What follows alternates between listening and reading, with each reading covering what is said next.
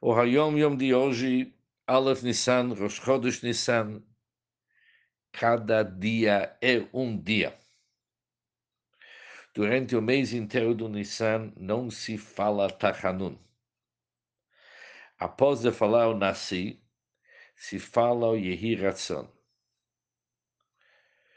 Também Koanim e Leviim falam o Yehi Ratzon. Depois ele conta no Yom Yom que meu pai, isso significa o Rebbe Rashab, falou para seu cunhado, Reb Moshe Horenstein, que ele era um Kohen, para dizer o Yehi Ratzon após do nasci. E o Rebbe Rashab falou para seu cunhado que mesmo Kohen e Levi, eles devem falar o Yehi Ratzon, que isso pertence para Ibur.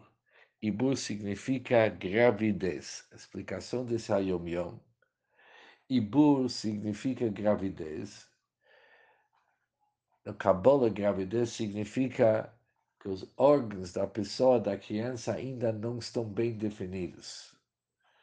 Quando falamos de iração, durante essa iração, após o nascer, se fala se eu sou de tal e tal chefe, tribo. Por isso,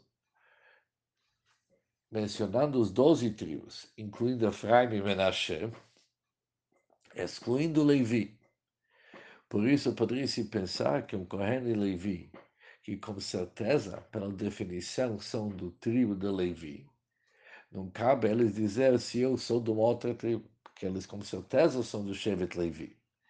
Mas há um conceito chamado Ibur, que é o estado inicial de todas as almas, onde que há uma certa coexistência entre as almas, e por isso o Kohen não é totalmente diferente daquele dos outros tribos de Israel, por isso se fala se anime Shevet mesmo, se eu sou de outra tribo mesmo, Kohen e Levi.